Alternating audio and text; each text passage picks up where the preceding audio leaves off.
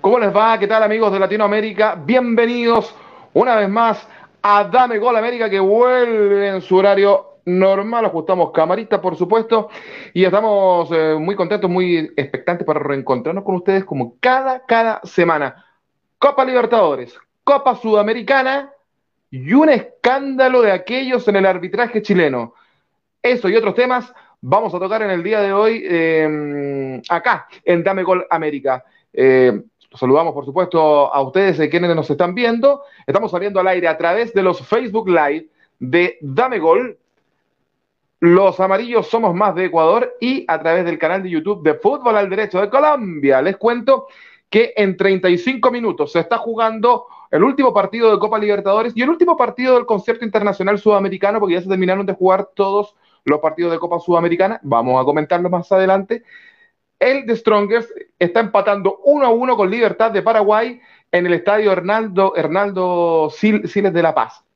Bien digo, 1 eh, a 1 su encuentro, eh, interesante por lo demás. Eh, vamos a, contarles también de, de, Copa Sudamericana y Copa Libertadores. Por eso, hacemos pasar a los muchachos adelante aquí en Dame Gol América. Quienes se suman, Miguel Relmuán. Oye, Miguel Relmuán está con la remera de Colo Colo, suma eh, que triunfazo Colo Colo el día de hoy, está Diego Martín de Uruguay también y nuestro amigo Diego eh, de, del Perú y Harold Cárdenas que está en la oficina. Eh, usted se va a quedar ahí, va a ver los comentarios. Usted, Harold, ¿cómo le va? Buenas noches. espero que el programa sea rápido, si no me tocó quedarme a dormir aquí en la oficina, muchachos. Muy buenas noches para todos ustedes. Mi querido Joaquín, Miguel, los Diegos, ya, los Diegos. Eh, un saludo muy especial aquí desde la oficina, trabajando juiciosamente. Eh, y un saludo a todos los youtubers que se conectan a través de Fútbol al Derecho y de los amarillos somos más en Facebook y de Dame Gol en Facebook. No se les olvide a partir de ese momento seguirnos en redes sociales, suscríbanse, síganos, compartan, pasen la voz a la barra jurídica y futbolera y dejen sus comentarios porque hoy, entre ayer y hoy, cualquier cantidad de fútbol tuvimos y tienen que estar muy contentos los amigos de los amarillos Somos Más, que estamos saliendo al aire a través de ahí, porque ganó por Copa Sudamericana el Barcelona 4 a 2 al Montevideo Wanderers de, de, de Valparaíso, iba a decir nada que de, de, de Uruguay. Ese, bueno. No, el Wander de, no, no, ni hablemos del Wander de Chile que está, pero horrible. ¿Para qué?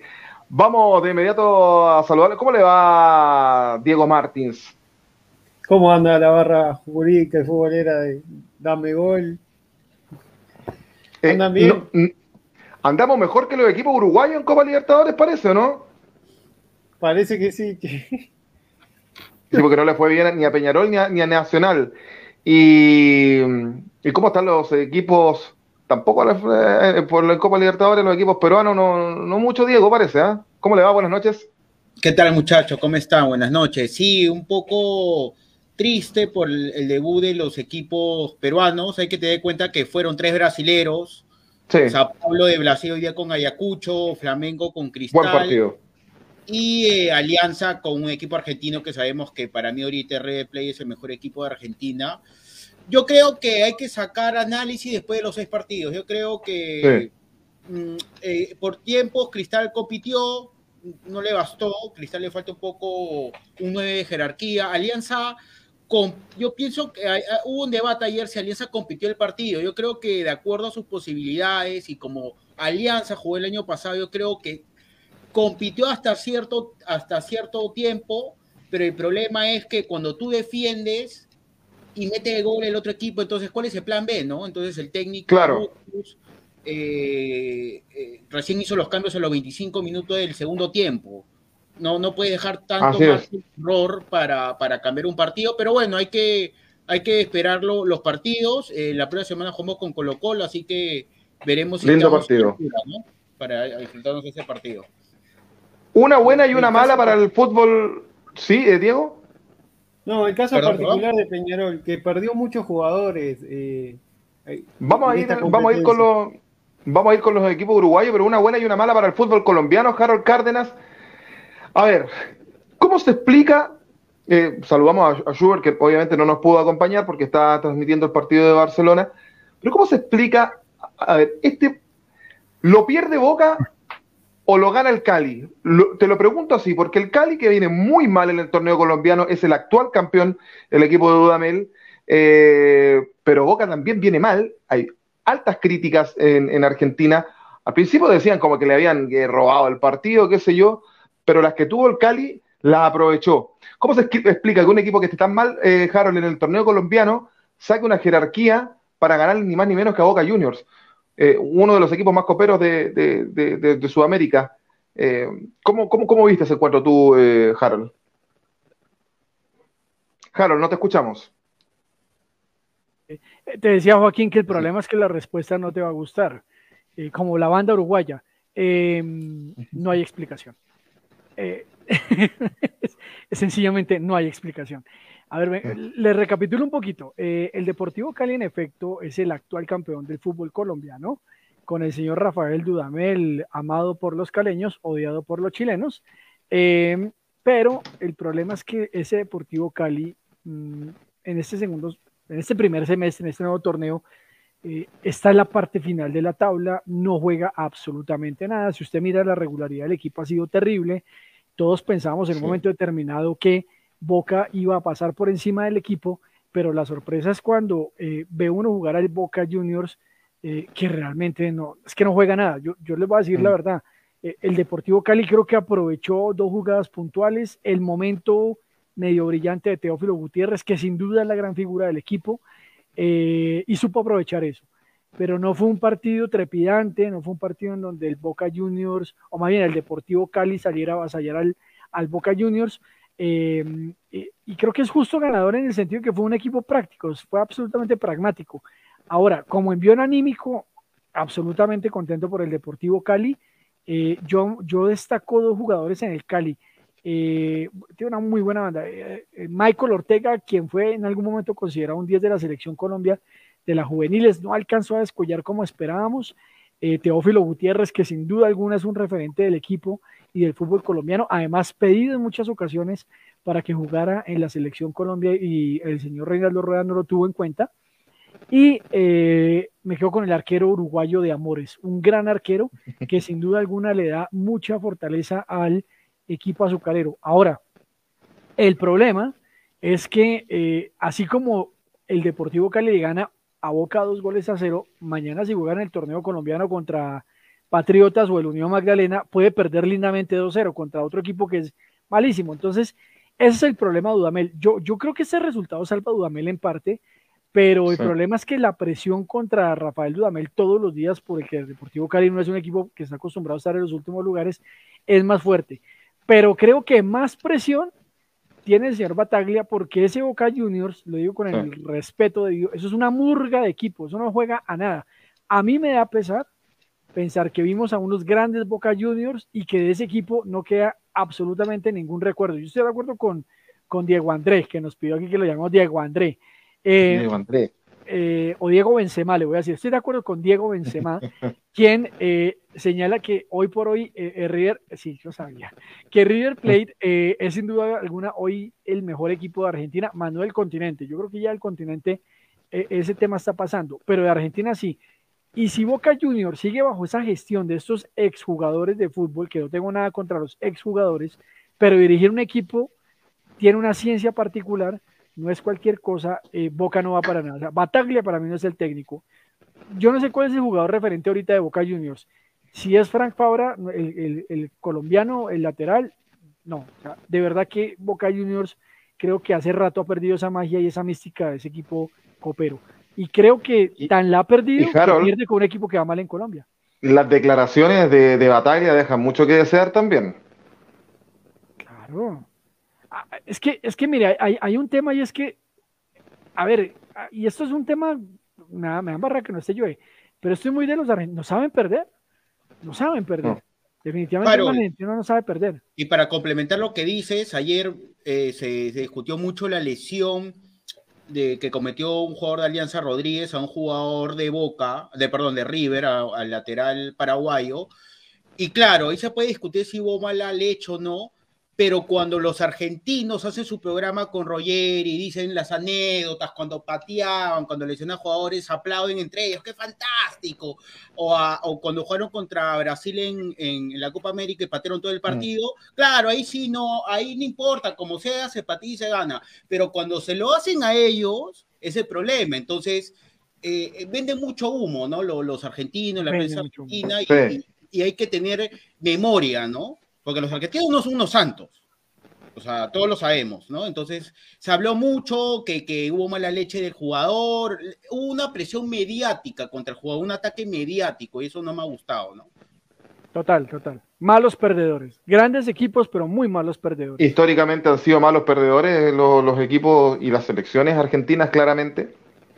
Y parece que fuera parte de su idiosincrasia. Y por eso que le decimos a Joe que es el argentino que no, no, no, no, no, no, no parece argentino. Eh, Harold, ya te voy a preguntar por, eh, por, la derrota de Tolima, que curiosamente es, es, el equipo colombiano que mejor venía jugando, pero sin embargo, bueno, jugó con Atlético Mineiro y el equipo cuadro brasileño eh, impone su jerarquía como visitante. perfecto. Regálame 10 minuticos y ya me vuelvo a conectar nuevamente, muchachos. Perfecto, y ahí vamos a ir a los, a, a los comentarios. Estamos haciendo Dame Gol América a esta hora de la noche a través de los Facebook Live de Dame Gol, de Los Amarillos Somos Más de Ecuador y también a través del canal de YouTube de Fútbol al Derecho de Colombia. Perfecto. Eh, Diego Martins, Colón de Santa Fe, Peñarol. Siempre los equipos argentinos, y lo hemos dicho, los equipos brasileños, aunque sea más allá de la jerarquía que estos puedan tener, son, son, son de temer. Para mí me parece que Peñarol por historia y por jerarquía, valga la redundancia con esa palabra, con ese término, eh, eh, era más y tenía mayor responsabilidad que, Colón de Santa Fe. Por ahí tiene un empate y le sale un gol de último minuto a Colón. Pero últimamente, lo, y viene esta misma discusión que hemos tenido en el programa, ¿eh? lo, dispareja que es el nivel selección y el nivel clubes internacionalmente.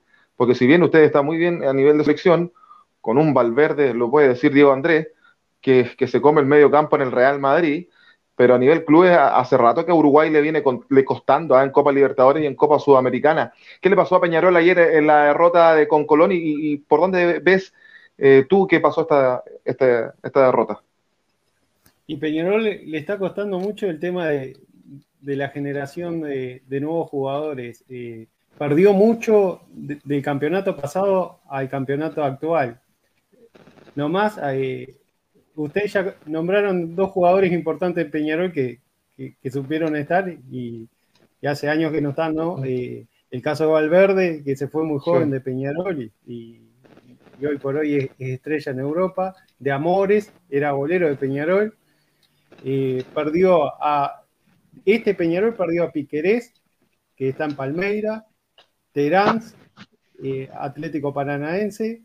Canovio, Atlético Paranaense, Jesús Trindade, perdió a Facundo Torres, que está en, la MLS, perdió eh, a Gary Mayer. Eh, es, muchos jugadores eh, en muchas mm. líneas importantes ha perdido Peñarol y no, no ha renovado ha traído jugadores que ya están de vuelta y no, no apunta a, la generación sub-20 que, por ejemplo, es campeona de América. Salieron campeones de Copa Libertadores. Y, Diego, parece que, fuera esta, esta frase que, se dice, ¿no? Que es una por otra.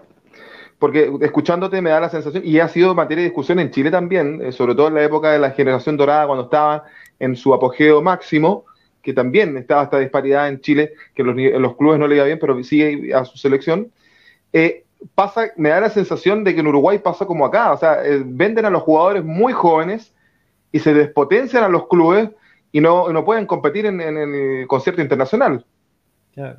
El, caso de Darwin Núñez también era jugador de Peñarol, hoy por hoy brillando en, la UEFA, este, en Benfica y con proyecciones a, ser comprado en, los principales clubes europeos. Eh, Peñarol ha perdido muchos jugadores y no, no puede renovar eh, el plantel. y justamente esa generación nueva que había surgido se desarmó. da pena ver los últimos partidos de Álvarez Martínez porque no los compañeros que, que tenía totalmente nuevos, no, no se conocen en el juego. Sí, se nos va un poco. Sí, se nos va un poco Diego, Diego Martins. Eh, estaba haciendo un análisis. Ahí está, ahí te tenemos eh, de nuevo, Diego, ¿no? No, ahí tiene un, problema. No, estaba hablando de, la frustración que, está teniendo el jugador, por ejemplo, Álvarez Martínez, que es un jugador joven y con mucha proyección. Perfecto. Bien, eh, ya te voy a preguntar por tu archirrival. Sabemos que tú, eres hincha de, Peñarol y Nacional. Tampoco le fue bien con un Bragantino eh, cuadro brasileño. Eh, Diego Andrés, usted estuvo en el Nacional de Lima, que ha tenido varios partidos ¿ah? entre, entre, entre, entre Copa Libertadores y Copa Sudamericana. Yo me he podido dar cuenta, varios partidos se están jugando en esa cancha. a ver, era predecible y era esperable este, este, este, este desenlace de encuentro con un triunfo para River. Le costó a River, yo tengo la sensación de que nuestro querido Alianza estaba un poco con el bus atrás. Tuvo jugadas de contragolpe, cualquiera pensaría que River era local. Tú lo decías ayer por interno, qué equipazo River. Eh, me, gustó, me encantó el, arquero de, Alianza. Eh, creo que gran responsable de que no hubieran más goles a favor de River y con una defensa también bien parada por, eh, momentos, con, con, un cambio de este, de este jugador Suárez que entró en el segundo tiempo para River y, ahí se notó que River jugando con dos delanteros puede ser letal más que con uno. Y ahí es lo que uno no entiende que, que está en la cabeza del muñeco Gallardo, que no vamos a discutir su calidad de técnico, pero, pero, pero mejoró River eh, ofensivamente con dos delanteros.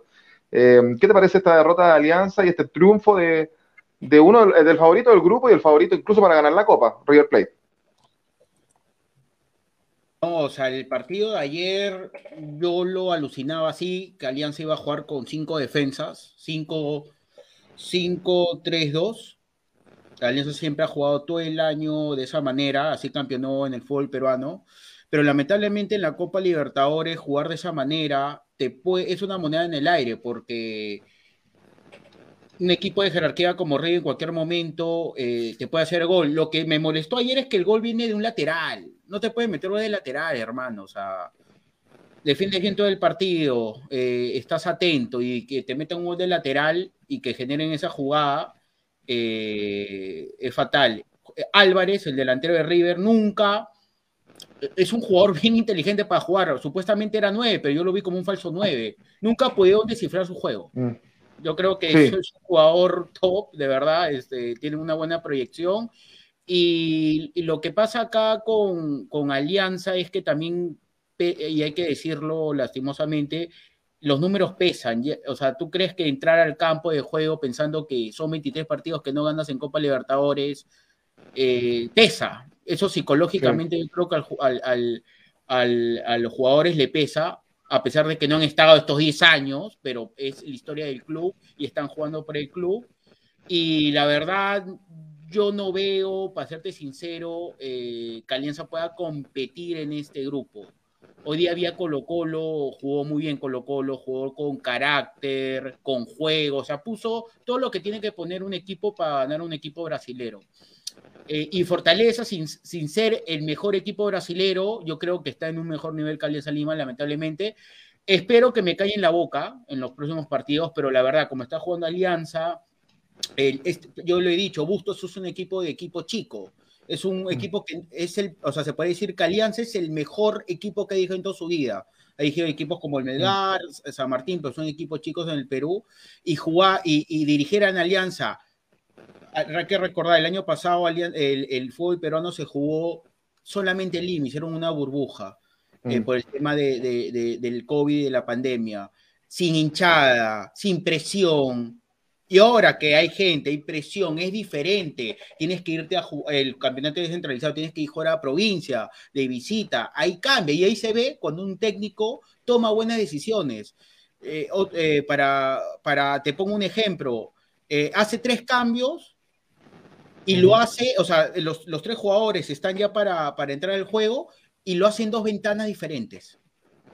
Entonces, esas mm. cosas a mí me descuadran eh, y, y, cómo, y cómo quiere replantear el, el, equipo, ¿no? Poniéndote, pues sacando un delatero y poniéndote un 6, o sea, no, no, no, no, y, y tardíos, a los 25 minutos del, del, segundo tiempo. Entonces son, son varias aristas que, que yo creo que gustos, eh, y voy a estar como Schubert, que renegaba del hermano, ahora yo voy a estar renegando de, de este técnico, que sí, nos dio el título nacional, pero yo no me contento con eso. Yo, o sea, yo quiero que Alianza compita en Copa Libertadores. Yo sé que no tiene la culpa que Alianza hace 10 años no, no gane un partido de Copa Libertadores, pero ¿qué él ha hecho para modificar eso? Entonces yo estoy un poco descontento y los minutos finales, como, como dijiste en el grupo, que Alianza mereció empatar, pero fue por la gente, porque la gente empuja. Entonces fue más que, no, no fue tanto por buen fútbol, sino por más de empuje y, de otra cosa, pero no por, por fútbol. Yo no veía cómo entrar a River, la verdad. Y River yo creo que fue un partido incómodo para ellos, pero hicieron el gol y, y, hicieron su partido. No como, yo creo, no como Flamengo. Flamengo sí, me parece que sí hizo un partido de entrenamiento con Cristal. Ya, te, voy a sí, ya te voy a preguntar por Cristal. Eh, que, a mí me parece que igual es un equipo interesante y coincido con que le falta un, centro delantero. Eh, por momentos yo, yo, vi todo el partido de, Alianza River y, me, pareció que a, River le costaba llegar al gol, una porque estaba Alianza muy bien protegido atrás con un buen, un sólido arquero y porque le faltaba ese delantero que marcara la diferencia y que se pudiera asociar con Álvarez. Me parece que Álvarez tiene que jugar con un referente de área al lado. Eh, a Álvarez no, no lo veo tan, tan como definidor. Miguel Renmuán, le pregunto por la derrota de Católica por el triunfo Colo Colo primero. Eh, como quiera, el orden no altera estamos, hablando, estamos hablando de derrotas. No es que estemos derrotados, pero te voy a preguntar por Católica, ¿no? Que jugó con una camiseta rosada ayer frente a Talleres de Córdoba en, el, Mario Alberto Kempes de, Córdoba. Eh, no, no me gusta la Católica, fíjate. No, no, no, no, siento que Paulucci tuvo una reacción tardía, incluso el momento de hacer los cambios, porque bien entrado en el segundo tiempo lo, realiza y no entiendo por qué Bonanote no entró desde, desde, el, minuto uno, que es un jugador que todavía provoca desequilibrio en, en, el medio campo y que tiene que jugar en la posición que siempre históricamente él él se ha sentido cómodo desde que jugara en River, eh, como enganche eh, yo no sé cómo viste tú esta católica eh, que por ahí obtiene resultados porque le queda unas al, toro San Pedri, pero no, más que eso, ¿ah? Sí, estuvo una, un fatídico partido católica porque perdió por la mínima. Eh, Talleres no es un equipo que, digamos, venía muy bien alzado, no, no es de los grandes de Argentina. Cambió de técnico hace poco cambio de técnico, exactamente, se fue un ex Universidad de Chile y, ahora viene con una, eh, con, una postura un poco más eh, ofensiva, pero lo de Católica es penoso porque eh, fue demasiado, demasiado timorato en la cancha, o sea, no hubo, no hubo una, una propuesta decente de ir a atacar como estábamos acostumbrados a la Católica de, Paulucci, pero del año pasado, que le hizo partido a Vélez que le hizo partido a, algunos equipos grandes de, Brasil, por ejemplo, ahora se vio un equipo con, mucho miedo que no que esperó y que le convirtieron y que después trató de hacer algo, pero ya no quedaba nada de tiempo. El Zanahoria Pérez tuvo un par de eh, atajadas buenas, eh, San Pedro también haciendo lo suyo, me parece que al final le pegan un codazo, el árbitro no, eh, no cobra. no cobra. la falta del bar, muchachos, me parece que es gravísimo sobre todo porque hay jugadas muy sensibles que, y ahí donde nosotros echamos de menos el bar, yo eché de menos el bar en, en esa jugada con San Pedri donde... Una pregunta. ¿O, ¿Usted echa de menos al bar o echa de menos a Castrilli? ¿Pero por qué no hay bar? No, pero ya, me quiere, me quiere rajar para el chulete. ¿A usted, Joaquín? Oye, Castrilli dejó pagando con el asado. No, ni, ni cobrárselo, ni cobrárselo. A lo mejor hay que cobrárselo a Mario Sánchez. Oh, eh. Diego, Diego Andrés iba, a complementar algo. No, no, quería saber por qué no hay VAR en esta fase de la Libertadores. Ya si, tuviéramos la respuesta, porque incluso en la transmisión, eh, de, los partidos, eh, eh, critican los comentaristas deportivos la, misma decisión que no hay VAR ni en Sudamericana ni en Libertadores en fase previa, algo que uno no entiende. Acá tengo la respuesta. Según as.com, dice, el motivo de la ausencia se debe a problemas logísticos y de costos. Eso, eso es como la frase cliché de, para justificar que no querían gastar más lucas. Ahora la Conmebol con toda esta plata que entró de, de ESPN y Star Plus y Facebook. Eso es mentira. ¿Cómo tener unas luquitas para poner un monitor? O sea, yo sé que los traslados de, los, de los árbitros es complejo y todo, pero eh, por favor, estamos retrocediendo. O sea, impresentable. Impresentable. Bueno, impresentable como lo que vamos a hablar más rato, pero. Sí, ya se, han habido, ya se han habido polémica en estos partidos, no escándalos, pero, pero, pero sí, bueno, algunas polémicas por no haber VAR. Eh, hoy, hoy en el partido de, Fortaleza Colo Colo, en Chile ese, ese empujoncito del torto paso eh, contra el, delantero brasileño la cobran, en Chile. Y con VAR quizás la cobran también. Era interpretable. Para mí no era penal. Objetivamente hablando, no era penal. En, Brasil y en Argentina no se cobra ese penal. Siento la Oye, lo veo manejar. Sí, exactamente. Oye, lo veo manejando a, Harold Cárdenas, que me, recuerda a un personaje de, infantil en Chile, Tulio Triviño, eh, cuando hay en su, auto, qué sé yo, y le da, un toque a, Harold. Estamos haciendo Dame Gol América a través de los Facebook Live de Dame Gol. cara de felicidad. Sí, con cara de felicidad. Me encanta manejar, muchachos. Y traigo aquí a Lennon, ¿ah? Ah, muy, anda con el gatito. Oh, Lennon siempre está ahí presente, muchachos, siempre. Pues él ya está a la oficina. Está más agarrado que gato en bote. Notable. Notable. más agarrado que gato en bote.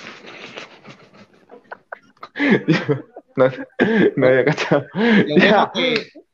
Lo bueno que no hay tráfico ahorita en Bogotá, por eso está feliz Harold. Sí, sí, sí, sí, Está relajado hasta ahora ya. No hay trancón. No hay trancón. No hay Tuvimos dos de movilizaciones de la gente de las motos eh, porque había una había una molestia ahí por parte de las personas que conducen motos en Bogotá. Eh, y pues bueno, ya pasó afortunadamente eso y no hay, hubo trancones, hubo marchas y demás, pero ya hoy como que todo volvió a la normalidad. Eh, no, sé si hablaron del Tolima, Juaco, para... Ahora vamos, pues ahora vamos. Estábamos, estábamos diciendo que estamos saliendo al aire a través de los Facebook Live de Dame Gol, de los Amarillos Somos Más de Ecuador y de Fútbol al Derecho de Colombia. Vamos con Tolima, derrota de Tolima. ¿Esperabas una derrota así de Tolima? Quizás un empate de local con un, con un equipo tan... Eh, con, tanta prestancia como el Atlético Mineiro. Eh, ¿Cómo viste ese encuentro? Porque entiendo que también lo, viste eh, completo ese partido, Harold Cárdenas. Lo, vi completo mientras hacíamos eh, además el consultorio internacional de fútbol al derecho, pero bueno, advertir varias cosas, Joaquín, muchachos, y a, la, a los YouTube videntes y Facebook videntes. Estaba jugando sin duda alguna el Tolima contra uno de los equipos favoritos del torneo. Nadie puede quitarse eh, de medio que Atlético Mineiro hoy por hoy tiene una de las mejores nóminas, tienen al chileno Vargas, a Hulk, el arquero que es una cosa brutal, que tuvo una acción impecable que le saca un balón ahí a mano cambiada. ¿A usted que le gustan los arqueros, ah? Claro, bueno, pero es que van a atajar. Eso que no es uruguayo. Eh, eso los uruguayos son los mejores de Sudamérica. Ya. Bien, Miguel. Pero yo creo que, digamos, la expectativa de empatar ya de por sí me parecía que era un marcador bastante favorable para el Tolima. Pero es que cuando se tiene semejante banda al frente, un Hulk, que es un tipo que ya con, la sola presencia de Hulk el equipo intimida, era, era muy complicado. Ahora, el Deportes Tolima tuvo una acción dos minutos antes del primer gol del Mineiro, en donde Michael Rangel, el delantero estrella del equipo tolimense, hizo esas del Bambino Pons, de para qué, pero para qué te traje. Se comió un gol, muchachos, frente al arco, increíble. Y lo curioso es que a los dos minutos, el Atlético Mineiro cobra eh, el error. Y ya con ese, con ese, con ese ritmo, pues ya el Tolima tiene que, intentar remontar y es muy complicado. Un Mineiro que además desde la parte defensiva lo supo hacer muy bien, eh, supo controlar en su parte defensiva eh, los embates del Deportes Tolima y eso fue positivo para el Mineiro. Eh, mm. yo creo que el resultado era lógico, muchachos. Lo que tal vez no se esperaba el Deportes Tolima era la victoria Independiente del Valle. Y en ese sentido, sí ya, entonces Independiente del Valle, del Valle, perdón, desmarca algo y es que obliga a los demás equipos a ganar un partido en condición de visitante. Así que realmente yo creo que el, rival para el Deportes Tolima es el Independiente del Valle. El otro problema para el Tolima es que Independiente del Valle es un equipazo que juega muy bien al fútbol. Es Independiente del Valle, hay que tenerlo en cuenta, muchachos. Ese equipo es una cosa verdaderamente seria. Perfecto, entonces eh, ya vamos a revisar el fixture de cómo se vienen los partidos para esta próxima semana en Copa Libertadores.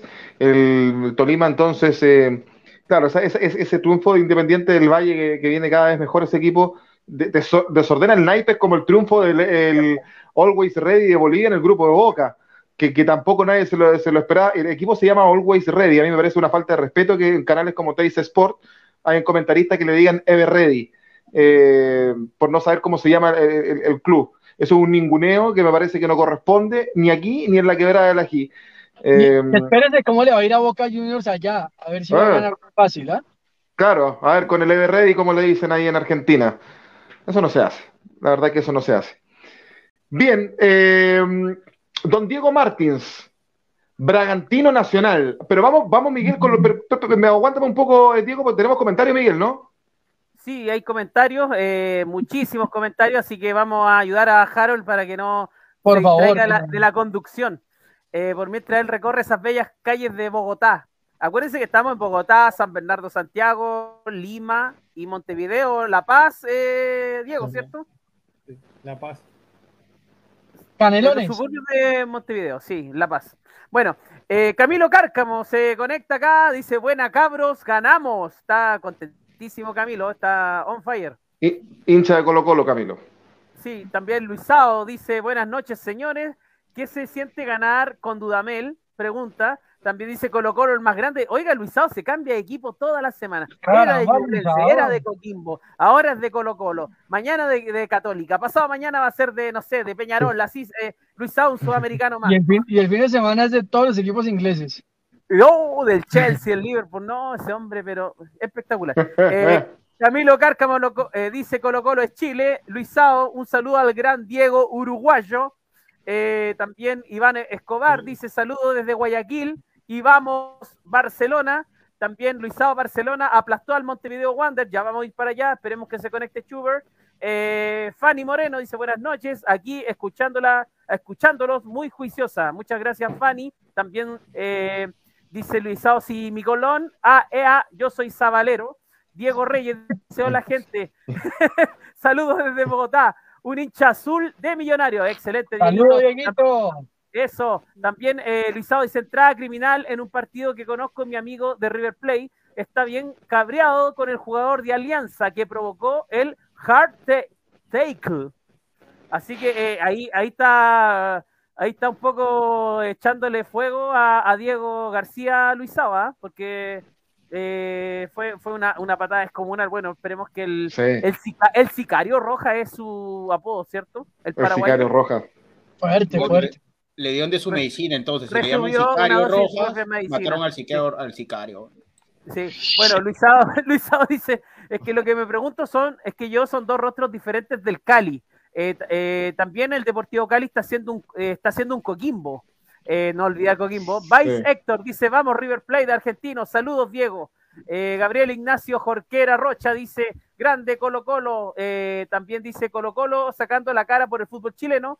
Pues, por fin un equipo chileno jugando como un equipo copero. A refrendar este buen resultado de local frente a Alianza. También Alma Rosa Agualimpia dice: Buenas noches a todos. Un saludo para Alma Rosa, una compañera de la oficina. Un saludo para Almita.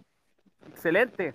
Eh, Luisao dice: Dudamel tiene un despertador en la mañana eh, que dice Good morning, you. Ah, no sé qué más dice. Ya. Eh, Luisao,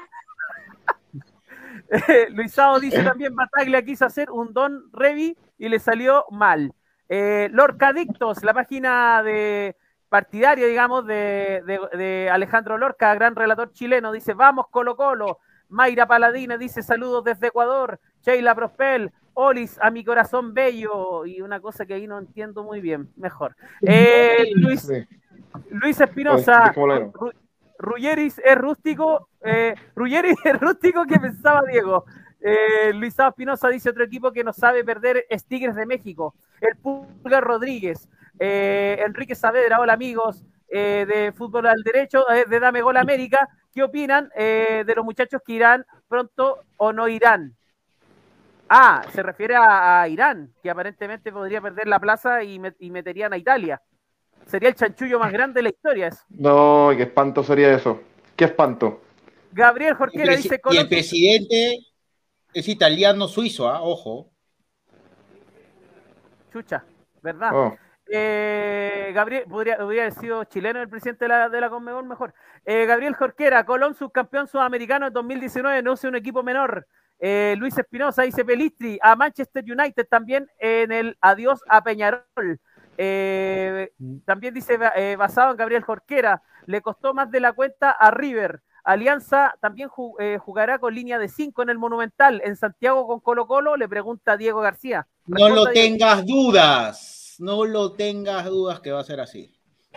Chuta, todos colgados el palo. Enrique Saavedra, el antirécord de Valianza Lima, eh, con B larga, ¿tendrá algún antecedente de un club en el mundo en un torneo continental? ¿Cuál es el antirécord, Diego García? Que no creo que Alianza en, Copa Libertadores son 24, yo creo que ya superó ya la, en, Sudamérica ya superó ya. 24 partidos sin ganar consecutivos. Sí. Bastante bien, bastante partido, ¿eh? Bastante partido. Francisco, Núñez dice grande Colo Colo, Enrique Savera, Harold está disfrazado de Sugar Swing. Eh, y también dice que se fue a comprar pan para el desayuno de mañana. Mire cómo lo conocen, Harold, ¿ah? ¿Usted compra pan en la noche? Eh, un saludito ahí para Enrique. Qué tallazo, Enrique. Gracias por el bullying, ¿no? Esos son los comentarios. Perfecto. Bien, eh, ahora sí, Diego Martins. Bragantino 2, Nacional cero. Este Bragantino, que es un equipo brasileño, ustedes van a decir, pero es un equipo brasileño. Sí, pero no es de los, de los con mayor renombre, pero viene, viene metiendo ruido hace rato. Fue finalista en Copa Sudamericana y, acá le gana un grande de, Sudamérica como nacional también. Eh, ¿cómo, en lo previo, yo les había comentado antes del sorteo que Bragantino iba a ser un, equipo interesante, por, lo hecho en la, Copa Sudamericana. Llegó a la final, nada más y nada menos que, la Copa Sudamericana. Este, y, no es un equipo a subestimar. Y también ha dado con el, cambio generacional de Nacional. También eh, Nacional está en un periodo similar al de Peñarol y, le está costando, le, está costando a nivel local, van, van muy abajo en la tabla de posiciones los dos. No me acuerdo actualmente los dos, los dos. Quinto Peñarol y Nacional están mal en la tabla de posiciones en el fútbol uruguayo. Sí, sí, sí, malísimos están. ¿Qué, está puntero en Uruguay? En Uruguay, ahora actualmente Deportivo Maldonado. Estuvo con River y ahora quedó Deportivo Maldonado. Mira, yo quiero esa camiseta, me gusta la camiseta de ese equipo, dijera yo, yo de Sin. Eh, curioso, ¿ah? Curioso que estos dos, dos potencias uruguayas eh, eh, estén incluso mal en el, en, el, en el torneo uruguayo. Bueno, tú me corregirás si estoy equivocado o no, pero en Uruguay pasa algo parecido como que pasa en España, que los torneos los gana o el Real o el Barcelona, por ahí Atlético Madrid. En Uruguay los, los, títulos se reparten entre Peñarol y Nacional, ¿cierto? Sí, sí, sí. Mira. A veces un, y algún cuadro de los llamados pequeños que últimamente no, son tan pequeños. sí. O se mete Fénix o Wander o, Defensor en la conversación, Danubio. Pero básicamente entre Peñarol y Nacional. Cerro Largo últimamente también se ha metido. Mira, y, ahí se ve reflejado el, rendimiento de los eh, cuadros uruguayos en Copa Libertadores, eh, tanto Peñarol como Nacional. Eh, Diego Andrés, a mí me parece que Sporting Cristal juega, juega bien, fíjate, y lo decíamos, falta esa guinda para la torta, que es un, un, un 9, un delantero que, que defina, porque a mí me parece que le compitió al Flamengo de local, claramente eh, el Mengao es, un, es una potencia, el candidato al título, por supuesto, pero me parece que no, no, deja una, magra, imagen eh, Sporting Cristal, de Diego Andrés. A ver, yo, yo tengo otra opinión. O sea, a ver, es verdad que Cristal, a mi forma de ver el fútbol peruano, es el mejor equipo en que trata jugar a, lo que juega el fútbol peruano, ¿no? al toque, asociaciones, como todo, como todo conocemos eh, al fútbol peruano a nivel internacional. Partiendo de eso, eh, el partido de ayer, yo creo, bueno, de anteayer, que me parece que fue martes, ¿sí? Eh, Flamengo, si juega media máquina. Yo creo que si completaba la máquina, Flamengo goleaba a Cristal. No porque Cristal sea un mal equipo, simplemente porque Flamengo tiene mejor jerarquía. Lo ves ahí en la central, está eh, David Luis, está, eh, ¿cómo se llama el que jugaba en el Atlético de Madrid? Eh, ¿Cómo se llama? El del Atlético lateral izquierdo. Felipe, Luis. Felipe Luis, o sea, estamos hablando de jugadores que han jugado en los mejores equipos de Europa. Pero, pero no todo es negativo. Yo creo que Cristal sí le puede competir a Talleres y a la Universidad Católica. Yo creo que, que sí, eh, sí puede luchar por un, hasta diría por un, segundo puesto y clasificar octavo de final. Yo creo que, que a Cristal le falta solamente el 9 de jerarquía. Eh, iban a llamar a Herrera, un, un, jugador argentino que me parece que el año pasado jugó en Argentinos Junior jugó varios años en Cristal, pero se ha peleado con el técnico y trajeron a John Mosquera, que es un jugador colombiano que ha jugado en Always Ready de, Bolivia. Bolivia.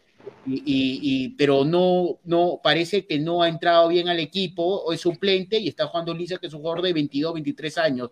Pero ese jugador Lisa le falta jerarquía. Acá llamaron a, Lisa como el futuro 9 de fútbol peruano, pero en realidad yo lo veo un jugador normalito, la verdad. Uno ve qué jugador va a ser crack. Uno lo ve, o sea, no, no, no hay que ser muy, muy, muy genio del fútbol. Ahorita en el fútbol peruano no hay un crack. Yo el, el último crack que yo vi que digo, este va a ser crack, que yo iba al estadio, tenía 12, 13 años, a Farfán.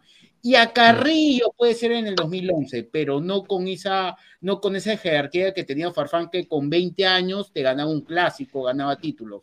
Y mira lo que fue Farfán. el Mbappé peruano. No, no, no, nunca tanto. Tampoco. ¿Cómo le gusta a los chilenos vender humo, no? Qué bestia. Ya de cuando, cuando Miguel dijo pacto de Santiago, ya me espero todos ustedes. Ya, pero. Y, dale con la y dale con la Pero no, para, para terminar mi, mi comentario, yo creo que Cristal tiene con qué para competir en este grupo, a comparación de Alianza que es un poquito más complicado, ¿no? Porque tienes a Colo Colo y a otro equipo brasilero, ¿no? al Fortaleza y tienes a River Plate. Yo creo que el, grupo de Alianza es un poco más complicado a comparación de Cristal, pero bueno, eso es lo que nos tocó. Y bueno, esperemos que Cristal la, siguiente fecha juega. Justo, qué conciencia, la otra, la siguiente fecha va a haber este, enfrentamientos entre equipos peruanos y chilenos y todos se van a jugar en Chile. El martes la, Católica con Cristal y el miércoles Colo Colo con Alianza. Veremos sí, en San, claro, en San Carlos de Apoquindo la, Católica con Cristal y en el Monumental de Colo Colo eh, frente Colo Colo frente a Alianza Lima Colo Colo, sólido Miguel Relmoaná, un equipo que hace dos años estaba peleando el descenso de la mano de Gustavo Quinteros y aquí hay que ser objetivos para analizar lo que hizo Colo Colo hoy día. A mí me parece que jugó bien, compitió, fue más que su rival, eh, Fortaleza, se fue cansando en el, segundo tiempo, lógico, estaba jugando con humedad, no estamos los chilenos acostumbrados a ese clima, una lluvia intensa, había que ver la camiseta de, la, camisa de Gustavo Quinteros cómo estaba. Em, me parece que mostró, por lo menos en este partido, lo que viene mostrando en el Campeonato Nacional hace por lo menos unas cuatro fechas desde que le ganó a la U de Chile en el Clásico, 4 a 1, 14 goles ha, cometido, ha metido Colo Colo en cuatro partidos en el torneo nacional, está puntero, con 17 unidades y, lo demostró. Y a mí me sorprendió para mal Fortaleza, porque Fortaleza yo tenía buenas referencias, tú lo viste, Miguel, eh, y, muy feble también el equipo en, defensa y eso. A la delantera de Colo Colo le presentan una, defensa feble, hasta, hasta, ahí no más llegan. Y es por eso que por ahí le podría costar un poco con Alianza, eh, porque, porque me parece que, que la defensa de Alianza es más sólida que la de Fortaleza, por lo que mostró hoy día. ¿Cómo viste este triunfazo de Colo Colo donde la marraqueta va a estar más crujiente y el tema es dulce, dicen acá en Chile mañana en la mañana? en el desayuno. Que además, alguien lo, por ahí lo dijo, sacando la cara por el fútbol chileno porque los otros resultados no, habían sido tan buenos. Miguel. Eh, sí, un partido redondo, un partido interesante. Colo Colo hizo una muy buena presentación, sólida, contundente, como hace mucho tiempo no veíamos. Por ahí algunos hinchas en redes sociales se acordaban de, Lucas Barrios cuando Colo Colo le ganó a Palmeiras en, Brasil, en Parque Antártica. ¿Te acuerdas que se acordaba eh, eh, un relator argentino que invitábamos que él relataba estos goles? Em, eh, ahí está, ahí está. Entonces, en ese tiempo, Colo Colo tenía esa contundencia, Gustavo Sima, con Magnelli Torres en el mediocampo, con en delantera Lucas Barrios. Eh, entonces, eh, hace mucho tiempo que Colo Colo no estaba en Libertadores y también no estaba siendo protagonista. Ahora, eh, lo de, a mí me sorprendió lo de los brasileros porque me, tomé el tiempo el fin de semana de ver la final del, campeonato estadual noreste, ya entre el Recife, Sport Recife y, Fortaleza. Y Fortaleza se vio un equipazo, fuerte en sus líneas, muy sólido, un estadio pero imponente, una barra espectacular. Y hoy ¿Viste cómo estaba el estadio hoy día? No, el estadio era una hermosura, era, eh, hicieron una especie de, como lo que tenemos de fondo de pantalla aquí del estadio La Bombonera, una cosa así, eh, de muchos Pero colores. todo el estadio. Todo el estadio, 60 mil personas en ese estadio, eh, mm. con las, pero tenían pancarta y hacían esta, estas figuritas de colores como la que vemos acá de Boca. y todos vestidos con impermeables con los colores de Fortaleza. Yo lo encontré hermoso, fíjate. Sí, hermoso y, es una barra muy, muy organizada. Mucho en la transmisión internacional decía muy parecido a lo de Chapecoense. Eh, unos brasileños que eran más tranquilos, que no son de esos apasionados como de Río Janeiro, Sao Paulo, que, que se matan en la cancha. Bueno, este, esto fue distinto, pero ah, yendo a, lo del, campo de juego, Colo Colo y, tuvo una presentación notable, hasta que yo creo que el punto de inflexión fue cuando entró Saldivia. A mí no me gustó el ingreso a Saldivia, lo encontré con poco ritmo, eh, bastante dubitativo en los cruces, desde ahí vino el gol un poco, cierta responsabilidad de él, un poco de, la defensa. Lo, eh, de Brian Cortés me parece para destacar. Hay un arquero recambio. Eh, Claudio Bravo eh, renovó en el Betis, pero en la selección lo, lo más probable es que anuncie su renuncia y el arquero que va a ser de la selección, el titular, sin lugar a dudas, es Brian Cortés. Muy buen juego los que sigue demostrando. tiene solvencia, eh, pone eh, tranquilidad. Lo lo, eh, entonces, redondeando, Colo Colo hace dos goles. uno lo hace Lucero, el otro lo hace Solari, los dos argentinos. Solari que sigue siendo descollante por la banda, un jugador que, que Colo Colo tiene que disfrutar. Y lo, otro importante también, negativamente, es que perdimos a, Emiliano Amor. Es, me parece que eso es la gran baja que va a tener Colo Colo frente a Alianza, porque fue pilar fundamental del triunfo.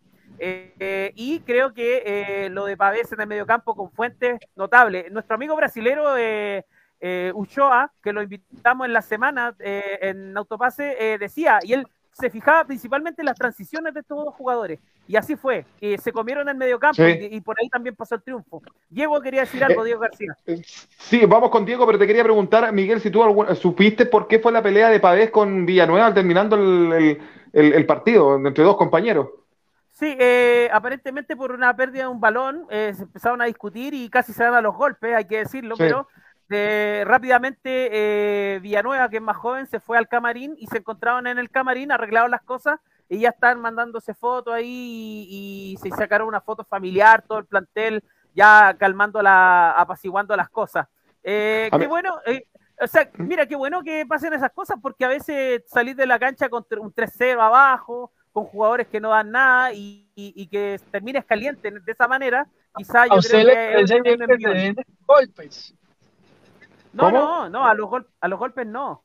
Ah. Pero sí que haya una, intensidad, claro, porque eh, no estamos acostumbrados a este tipo de, formas de ver el fútbol. En Argentina se ve bastante el, picante al término del primer tiempo o al final del partido, pero en este caso, eh, bueno, se zanjó todo, se arregló todo y los colocolinos están felices. Acá Gabriel Garrido, que se acaba de conectar, dice que linda la Copa Libertadores, a valorarla. Se sufrió, pero se ganó, Colocolito. Eso es algo importante, no sé si les pasó a ustedes, pero eh, la vuelta a la Libertadores yo creo que fue un algo muy eh, enriquecedor para los sudamericanos. Exactamente, a mí me parece que la, expulsión de Amor no tenía mucho que hacer eh, en esa jugada y va a tener que jugar el Peluca Falcón con Saldivia de dupla de centrales frente a Alianza el día miércoles. Diego, Diego Andrés. No, sí, para la primera, yo vi a, Colo Colo, lo sentí como un equipo argentino. Esos los que meten, que tratan de jugar bien, lo vi como un equipo argentino hoy día y, me gustó. Un argentino bueno, Diego, no como Boca. Y una, no, pues como el tipo equipo argentino que, que, o sea, que va a picotear, a meter, a tratar de jugar, a, tener asociaciones, porque yo creo que Colo Colo falló muchos goles. Yo creo que por lo menos debió meter un par de goles más. Y quiero hacer una pregunta, porque he, visto, he escuchado que ganaron al Palmeiras, entonces yo quiero saber cuántos equipos chilenos, si lo tienen, o de Colo Colo simplemente, han ganado en Brasil, porque justo ahorita estaba buscando, me dio curiosidad, eh, respecto a cuántos equipos peruanos han ganado en Copa Libertadores. Pensé que ninguno, pero sí, fue Universitario de Deportes. En la temporada 79 le venció 1-2 al Palmeiras de Brasil.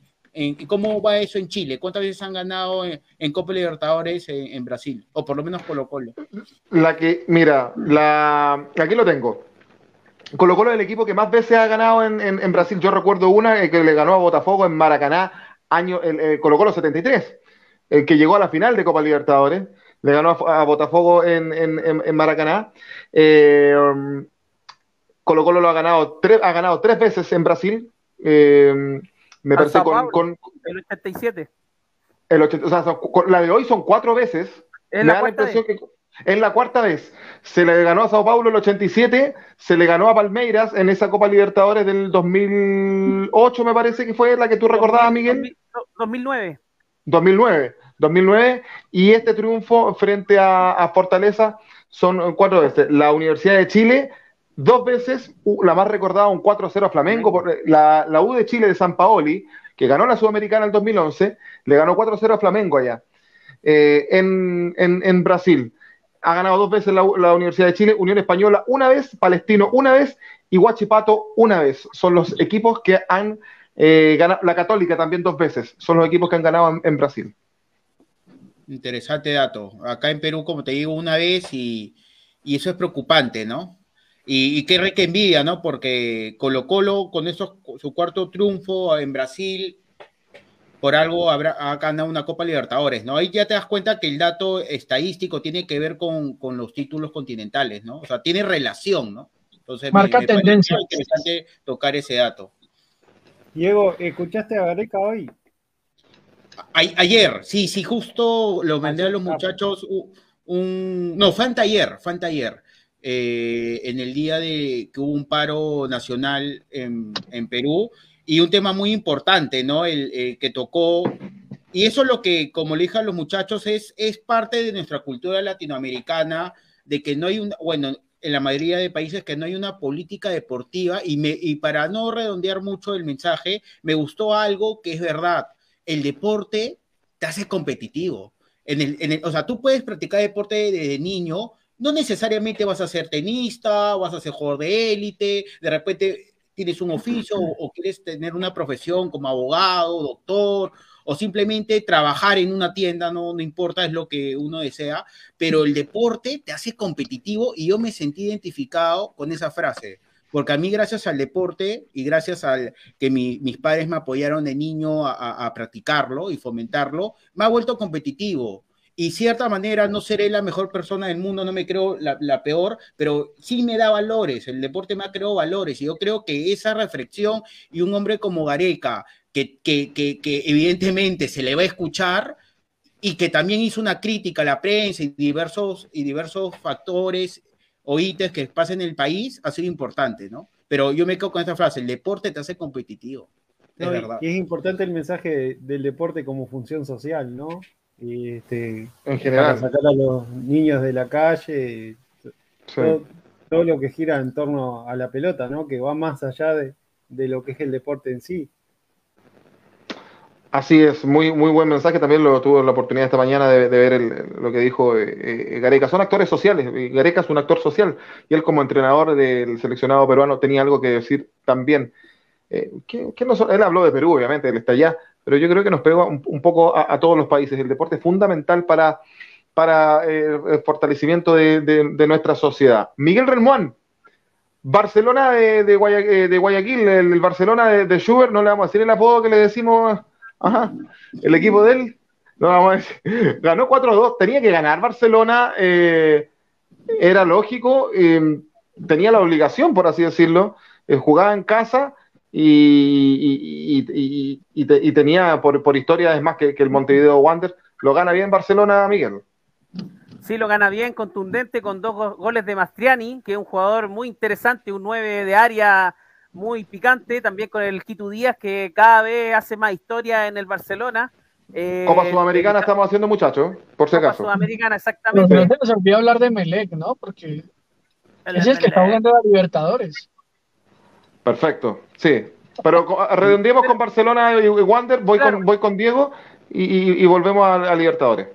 Y, para seguir la idea, eh, Carcelén también hizo el, uno de los goles y, vio el partido y me parece interesante lo que hace Barcelona, eh, independiente que quizá eh, Montevideo Wander es un equipo que, que quizás viene entrando en torneos en Uruguay y es protagonista, pero de fondo no, no le hizo la collera, como se dice acá en Chile, al Barcelona, que tiene la obligación de ser protagonista en Sudamericana. En segunda ronda se van a meter los que quedan en el camino en, Copa Libertadores, ya el torneo se empieza a poner más interesante, más pesado. Entonces me parece que Barcelona con un buen triunfo, con una goleada, empieza este torneo y se, ve, se ven buenas cosas. Ahora lo que ayer, hablaba Schubert en su, en, su, en su live, en su space de Twitter, es eh, lo del recambio. Ah, por ahí había una discusión entre el Quito Díaz, eh, o otro 10, y me parece que el Quito Díaz siempre tiene que tener la camiseta de 10. A mí me hace mucha, mucho sentido lo del Quito con lo del mago Valdivia, Jorge Valdivia. Son jugadores que, con ese talento no lo puedes dejar en la banca.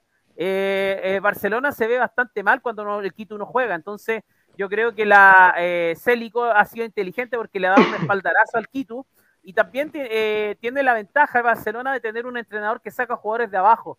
Eh, por ahí hablaban los muchachos que no tienen eh, cantera o que no ven jugadores que, vengan despegando, pero se las va a arreglar porque Ecuador tiene buena cama de jugadores jóvenes y está trabajando bien en eso. Lo decía eh, mismo Harold con el tema de Independiente del Valle y creo que Barcelona no es la excepción también, quizá en otro nivel, pero Barcelona va a tener recambio y va a ser protagonista en Sudamericana, sí o sí. Una pregunta. ¿Sí? ¿El tiempo le dio la razón a Schubert? ¿O esperamos a fin de año? Esperemos, yo creo, un poquito.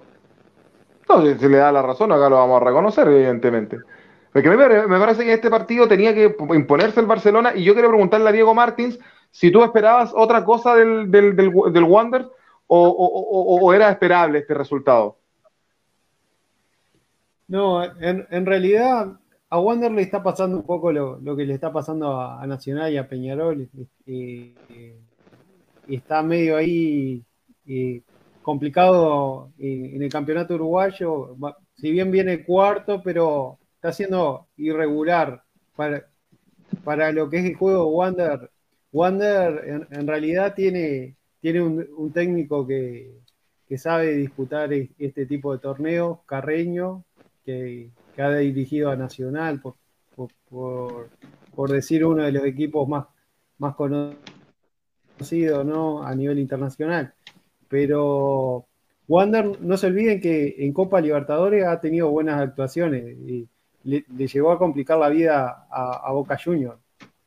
Le, ha ganado a Boca Juniors. Eh, Wander a nivel internacional no, no ha hecho malas actuaciones. Eh, capaz que arrancó ahora con el pie izquierdo, pero confío en la del Bohemio porque por lo menos el Wander de, Montevideo está compitiendo en un torneo internacional. Ni hablar del Wander de Chile de Valparaíso, que no ha ganado un partido desde el año pasado. ¿Se acuerda que lo hablábamos que nos llamaba la atención? Incluso fue, fue, materia de conversación en Dame Gol América, de cómo un equipo colista no ganaba tantas fechas y, porque los muchachos les llamaba la atención, porque ninguno de sus países había un equipo tan colista como Wander. Baja y tampoco gana en primera vez. Pero bueno, eso es materia para autopase. Wander estuvo acá, estuvo, Santiago Wander estuvo disputando el torneo de verano frente a Peñarol. No me acuerdo si jugó contra el Nacional también, pero. Me parece que fue Ñublense de Chillán, ese equipo que fue. fue Ñublense. Ñublense jugó con Peñarol y Nacional. No, jugó dos cuadrangulares. Sí. Santiago Wander jugó, creo que contra Peñarol, pero no me acuerdo si no disputó otro partido más antes de irse eh, se fueron a moneda al aire, ¿te acuerdas que había una había como una tormenta ahí donde se jugaba? Sí. y pasó un finalista por moneda al aire. Algo muy curioso. ¿Qué pasó, Peñarol? sí. Bueno. Hasta con la moneda tienen suerte. Harold Cárdenas, tú te querías acotar algo del Emelec, del Emelec, ah, dijera Schubert que, está en Copa Libertadores, lo empató con Independiente Petrolero, que es, que es un equipo de Sucre, de la ciudad de Sucre de Bolivia, no confundir con Oriente Petrolero, que está en, Copa Sudamericana, 1 a 1. Ni con Independiente de Avellaneda. Ni con Independiente del Valle, ni con Independiente de Cauquenes, equipo del, del, del ascenso en Chile. Eh, Emelec 1-1, buen resultado para el cuadro ecuatoriano. Eh, eh, Joaquín, yo tuve la posibilidad del partido eh, y me parece que además Emelec tuvo una jugada, muchachos. no recuerdo el nombre del delantero en ese instante, pero tuvo una jugada en donde era sencillamente tocar el balón e ingresaba al arco rival. Ese equipo independiente boliviano, la verdad, nunca lo había escuchado. No es un equipo que propuso mucho y creo que ahí sí Emelec tenía la posibilidad de haber ganado ese partido esperar que no le cueste, pero creo que el equipo eléctrico puede hacer cosas interesantes. Creo que los ecuatorianos, eh, e Independiente del Valle, sobre todo Independiente del Valle, pueden llevar a cabo torneos internacionales interesantes. Por otro lado, aunque Barcelona está en la Sudamericana, no podemos negar, y eso le dijimos a Schubert, que estar en Sudamericana no es propiamente una, no es concretar algo exitoso para el Barcelona, porque Barcelona esperábamos que estuvieran Libertadores. Y por el otro lado, la Liga Deportiva Universitaria de Quito sí que la está pasando feo en estos días en el fútbol ecuatoriano, renunció a su técnico y es un equipo que uno no espera ver en esas posiciones como medio complejas y difíciles para el fútbol ecuatoriano. Y, Joaquín, porque voy a entrar a una zona aquí medio, medio pierdo la señal. Eh, Independiente Medellín, porque tú nos estabas comentando internamente que eh, yo no sé finalmente si el partido quedó, lo perdió Independiente Medellín o no, Empataron a tres. Lo voltearon porque estaba ganando 1-2 y ganó el equipo paraguayo 3-2, ¿no? 3-2. No, empataron a tres. Eh, Guaireña con Medellín. Guaireña, que, es un equipo que yo le decía por interno que no tiene más de seis años en Paraguay.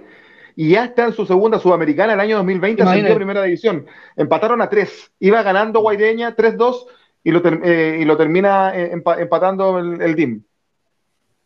En Sudamericana. El Deportivo Independiente Medellín y me, sirve el dato para decir que Independiente Medellín o el Deportivo Independiente Medellín es el equipo más longevo del fútbol colombiano, es el equipo más antiguo de Colombia. Eh, y está jugando, no sé si contra el más joven de Paraguay, pero es, es el más joven de Paraguay, tiene, Ahora, tiene seis años de, de, vida. Bueno, míralo, el más viejo de Colombia contra el más joven de Paraguay. Ahora, eh, ¿qué resulta importante? Medellín el año pasado, por el contrario a lo del Cali, tuvo una campaña pésima en el rentado colombiano, en el torneo colombiano, pero eh, en este torneo con la llegada de Julio Avelino Comesaña, quien era el técnico del Junior, eh, recompuso el camino y ha tenido unas actuaciones interesantes. Viene de ganar dos partidos claves. Uno le ganó en condición de local a Millonarios, Millonarios que hoy día es el, el líder del torneo colombiano, pero ganarle a, Millonarios le sirvió bastante a Medellín, lo consolida entre los ocho mejores del torneo y creo que iba con, viento en la camiseta. Ahora, eh, uno no puede desconocer los procesos, es un equipo relativamente joven, pero pues uno sí espera que, se le gane a ese equipo pues tan, nuevo. Pero, pero lo que pasa es que lo que tú dices, ya estar en dos sudamericanas en menos de seis años habla de un proceso interesante algo muy parecido a lo que está haciendo, que yo vi también ese equipo jugar estos días y me pareció increíble. Ojo con Defensa y Justicia, que va a ser algo bien importante en Copa Libertadores y sigue jugando así, porque, porque es muy bueno ese equipo. ¿ah? Oiga, Harold Cárdenas, ¿el arquero de Libertad de Paraguay sigue siendo el uruguayo Martín Silva? Eh, Diego Martín, ¿tiene, ¿tiene ese dato tú o no? Con ese dato, permítame un momento. ¿Sabe por qué se lo pregunto, Harold?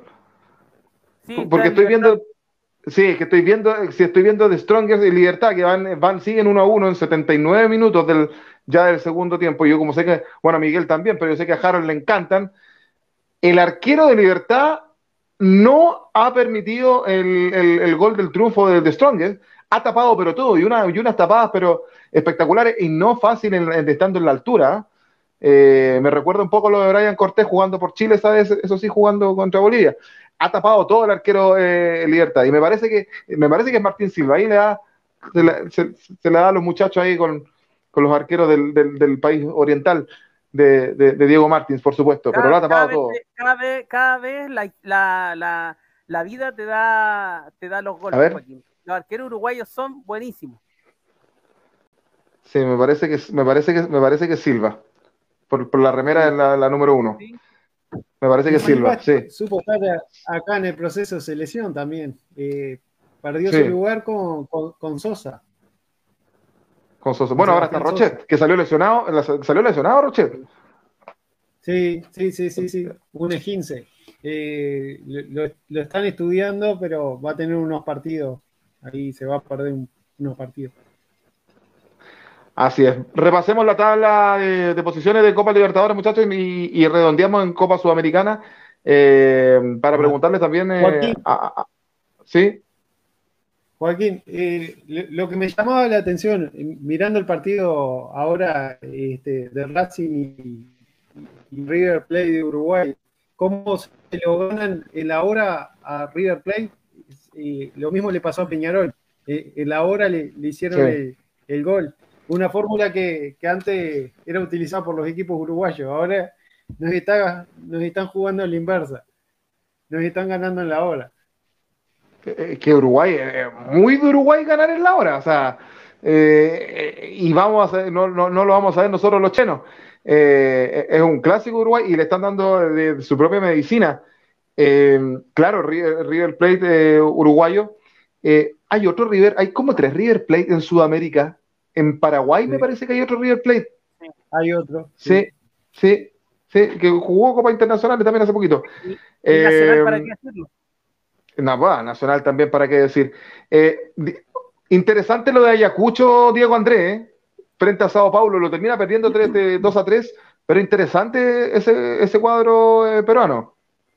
Sí, o sea, me, me, apenó que al final perdiera porque le hizo buen partido a Sao Pablo. Hay que recordar que Ayacucho es una tiene el nombre de una ciudad acá en Perú que, es muy festivo. Justo en Semana Santa vamos a estar el miércoles ahí por esa hermosa ciudad, que no voy hace seis años. Así que cómo pasa el tiempo, la verdad. Pero sí, este, por temas de logísticos y porque su estadio es un poco rudimentario, ¿no? Un poco antiguo, querían jugarle en el Garcilaso de la Vega, eh, la Comebol parece que no le dio la autorización y jugó en Lima. Entonces yo creo que a pesar de que no era su localía, vino estos monstruos de San Pablo, que evidentemente he visto un San Pablo a nivel que yo he visto a San Pablo muy bajo, pero eso no quita mérito lo que, lo que hizo Ayacucho día. Compitió, lamentablemente perdió en los, faltando los cinco minutos finales pero me, me, gustó cómo jugaron el partido y cómo un equipo peruano, si se anima, pueden hacer estas cosas. O sea, el o sea, hoy día demostró Ayacucho sin tener muchos nombres, siendo un equipo chico en el Perú, no tiene ningún campeonato peruano, eh, tienen pocos años de, vida institucional, pero jugando a la pelota y poniendo un poquito de garra y pie fuerte, podemos hacer partido. Perfecto. Y, siempre, y, ojo, para terminar, siempre los equipos de provincia han hecho mejor papel que los supuestos equipos grandes en el Perú. Hoy día Melgar lamentablemente también perdió con otro equipo brasileño en Brasil, pero si ven las estadísticas, tuvo más el posicionamiento del balón, tuvo más llegadas a largo, pero en los torneos internacionales hay que hacer las que pocas que tengamos, o las muchas que tengamos hay que meterlas todas, o las pocas que tengamos invocarlas. Entonces, eso es lo que a veces le falta al futbolista peruano, ¿no? Todo lo contrario que pasa en la selección, ¿no? Que llevan, que no que antes llegábamos un montón, ahora llegábamos, llegamos menos, pero metemos los goles más de manera más efectiva, ¿no? Eh, Miguel, Miguel vamos rápidamente también por por un repaso a los equipos chilenos en Copa Sudamericana. Eh, me pareció interesante lo de la calera, que no anda bien en el torneo chileno, pero es un interesante punto que rescata con, el Nápoles de Sudamérica, que es la, Católica de Quito, como dijera yo, 0 a 0 en Atahualpa, altura, clima húmedo. Me parece que es meritorio el punto que se trae la calera a Chile. Creo que a Everton le roban acá en Viña del Mar, era, un, para que le ganara al Bilsterman y, y los Antofagasta, bueno, o sea, eh, ah, por ahí lo dijo Harold, no sé cuál de ustedes dijo, el, eh, eh, Defensa y Justicia viene, viene súper bien y, se notó ahí la, diferencia de nivel de, de, ese equipo. Los equipos, bueno, estos son los equipos chilenos en Sudamericana, Miguel. Sí, a ver, por, orden, eh, Defensa y Justicia Antofagasta, me parece que Defensa de Becachese, que suena en la selección también chilena, eh, eh, y en todas, claro, es un candidato para llevarse el torneo. Sí, ya, ya fue campeón, así que no, no, me sorprende que, haya hecho un buen partido en, Antofagasta, en el norte. lo de Calera fue interesante porque la U Católica de Quito es un equipo que se ha sabido posicionar a nivel sudamericano, que saca buenos jugadores y, ir a sacar un punto allá eh, es algo que realmente le, va a servir. Em, y, sobre todo porque las pretensiones acá es por grupo, entonces eh, hay muchas chances de, ir a sacar puntos afuera y también rematar acá de local, que es donde los chilenos, los equipos chilenos en este torneo siempre se complican. Lo de Everton, claro, con el Wilstermann, eh, un robo, pero bueno, hay que ir a jugar a la altura y me parece que Everton puede hacer buena participación en, Bolivia y, también tener chances de clasificar. Perfecto. Eh, Harold Cárdenas, ¿me escucha? Perfecto. Rápidamente un repaso de los equipos colombianos en Copa Sudamericana porque tenemos que cambiar de tema antes de finalizar. Bueno, eh, ya mencioné entonces lo de Independiente Medellín. Además, el Junior de Barranquilla empató ayer con el Unión de Santa Fe eh, que no es el equipo más fuerte de la Argentina, pero empatar a un equipo argentino en condición de visitante me parece que es un resultado bien interesante el que se trae Juan Cruz Real para eh, Barranquilla. Y además por una cosa que tiene el formato de la Sudamericana y hay que recordarle aquí a los YouTube videntes y Facebook videntes. En Sudamericana solamente clasifica el primero del grupo. Eh, eso ya genera una presión bien fuerte para los demás equipos. Y creo que Junior ayer dio un golpecito ahí eh, que le puede servir, servir perdón, eh, empatando de visitante. Obviamente, ya tiene que hacer la tarea en casa también, ¿no? No solamente es de visitante. Ya sacó un punto. Si hace los nueve restantes, estamos hablando de una posibilidad que clasifique el Junior de Barranquilla, que yo creo que con la llegada de Juan Cruz Real, muchachos, que fue el técnico que quedó campeón con el América, eh, ha, encontrado una, un, un, planteamiento táctico más interesante, es, un equipo más estable desde lo táctico, ¿no? Creo que no es tan desordenado como el que tenía con Arturo Reyes, quien fue, era el técnico de la selección Colombia Sub-23, pero que definitivamente no dejó nada de base para el Junior. Así que, ojo, Unión de Santa Fe no es un equipo sencillo, eh, insisto, no es el más fuerte en estos momentos, pero ese punto creo que le puede servir a, Junior y lo tiene que capitalizar muy bien. Y lo, y lo de Medellín, ya lo hablábamos y lo, comentaba. Eh, uno esperaba de pronto que ganara el Medellín, pero entiendo también el proceso que nos señala Joaquín viene haciendo ese equipo paraguayo. Vamos a ver qué le depara a los equipos colombianos, pero muchachos, la sensación, eh, pues, digamos que yo, soy un poco pesimista con, el nivel del fútbol colombiano. ¿En qué sentido? Tenemos representantes en, dos en Copa Sudamericana, solo dos en Copa Libertadores. Yo creo que lo de Cali y Boca, si siguen con ese nivel de, fútbol, hasta no, no, no crean que puede ser la sorpresa que estos dos equipos sean los eliminados de ese grupo, porque no juegan nada bien al fútbol. Eh, así que me preocupa, realmente me preocupa el nivel del fútbol colombiano, pensando también en los proyectos de selección Colombia, porque no hay jugadores y no hay equipos que uno dice, que uno diga ahorita, son los equipos que van a descollar. Pensé que iba a ser el Tolima, pero el Tolimita me dejó defraudado. Y pues ni hablar de Millonarios que ni siquiera pasó de la segunda fase de esa Libertadores. Perfecto. Ya, muchachos. Joaquín, ¿qué, ¿Sí? Eh, Miguel, ¿qué está pasando en Chile? Que salió ahí para ahí. Para allá íbamos. para allá vamos. Y, y salió con la suerte también. Qué, buena, qué, buena pregunta. Más o menos. Lo de la ya, ya se, ya se Sí, ya se descartó eh, BKHS para dirigir Chile, ¿ah? él dijo que no iba. Se suena al, Almeida y em, eh, Holland, Ariel Holland, el ex técnico de la Católica y de Independiente de Avellaneda. Eh, por ahí también Berizzo, no me gusta en, absoluto. Berizzo fue campeón con los Higgins de Rancagua acá y es el, el pergamino que tiene como entrenador. Pero, ¿usted cree ¿Ustedes creen que van a anunciar técnicos en estos seis meses? Yo creo que no, muchachos. No, no, con lo que está pasando, con lo que está pasando con los árbitros ahora, yo creo que eso queda en, segundo plano. Para contextualizar, muchachos, hace años, hace unos años atrás, eh, hubo un escándalo arbitral acá con el Club del Póker, que era un grupo de árbitros liderado por el ex árbitro FIFA Mario Sánchez, amigo de Javier Castrilli, y con, con Miguel somos testigos, porque incluso en el programa nuestro le mandaba, eh, mandó saludos, mencionó que era su amigo, donde jugaban póker, donde se embriagaban y, hacían designaciones de, de, árbitro y corría dinero de por medio. Ahí estaba implicado también el árbitro Tobar. Corridos los años, Viene Javier en la Castrilli. debe estar Tobar, en la cárcel debe estar. Viene Javier Castrilli como jefe de comisión, como, sí, Bascuñán fue despedido, de hecho. Pero, reintegrado, pero lo, lo, reintegraron, lo reintegraron.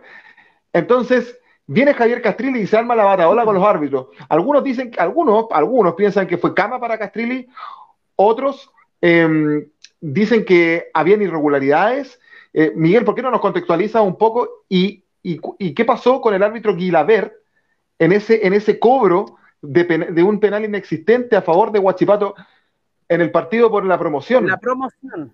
Sí. Huachipato está jugando eh, gratis en primera división, para que lo sepan amigos de Sudamérica.